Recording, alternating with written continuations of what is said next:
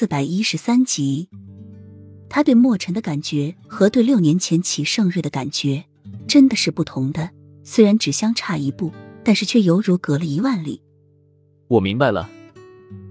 慕容锦听后立即眉开眼笑，眼角的忧愁也没有了。抬眸之际，看到立在红柱旁的身影，唇角更是高高的翘起，露出两排洁白的牙齿。突然伸手捧着洛英的脸庞，低下头便吻了上去，像个小孩子一样兴奋而又雀跃的说：“那你肯定是很喜欢我的吧？”洛英有些受不了的看着慕容锦，虽然被慕容锦亲了一下，但是看到他这么开心的样子，自己也觉得开心起来。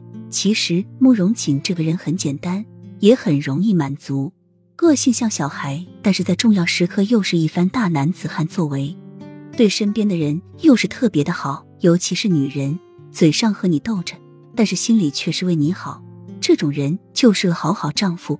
可惜就像他所说的，好男人一般都是同性恋。用袖子擦掉慕容锦流下的口水，也开心的随口说：“是是。”我很喜欢你，行了吧？慕容锦一听更加开心了，眸光看向红柱旁已经制住的身影，抱住洛英的身体在空中就是一个飞转。好了好了，快放我下来，皇上还在神武门等着我呢。洛英被慕容锦抱着转转的很是开心，想到皇上还在神武门等着他，就拍着慕容锦的身体让他放他下来。看齐盛瑞那个样，也不像是个愿意等人的。更何况他早已习惯别人等他，要是他去迟了，还不知道会被齐盛瑞怎样处罚呢。好，但是你也要亲我一下，不然我不让你走。